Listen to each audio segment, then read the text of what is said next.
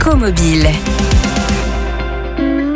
Il ne faut pas que votre voiture électrique soit un frein à votre départ en vacances. voiture, frein, frein, voiture. C'est rigolo, hein Alors peut-être que vous avez tout simplement peur de tomber en panne.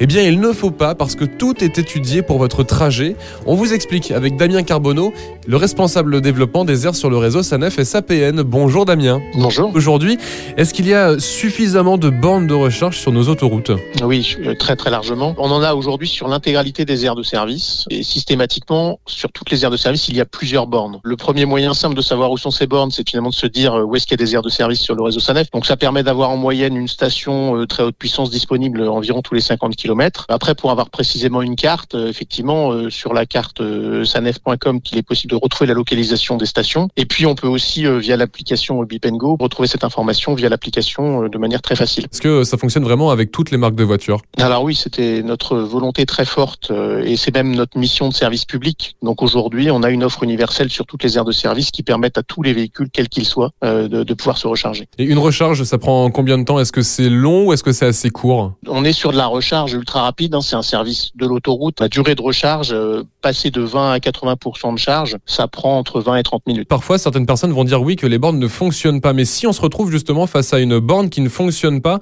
qu'est-ce qu'on doit faire exactement? Le- Les problèmes sont relativement rares. Donc systématiquement sur toutes les bornes, euh, il y a soit un bouton d'appel, soit un numéro de téléphone euh, qui est affiché, qui permet d'accéder à un service client qui est disponible 24 heures sur 24 et 7 jours sur 7. Cette assistance à distance, elle, peut euh, engager des actions qui permettent de réactiver les bornes s'il y en a besoin, ou de déclencher des, ac- des actions de maintenance, ou de proposer une solution à un client qui serait en difficulté. Merci Damien Carbonneau, je rappelle que vous êtes responsable développement des airs sur le réseau SANEF SAPN. Alors si on souhaite gagner du temps sur la route de nos vacances, on peut tout simplement télécharger l'application Bip Go qui nous permettra de payer plus facilement et trouver des bornes sur notre trajet.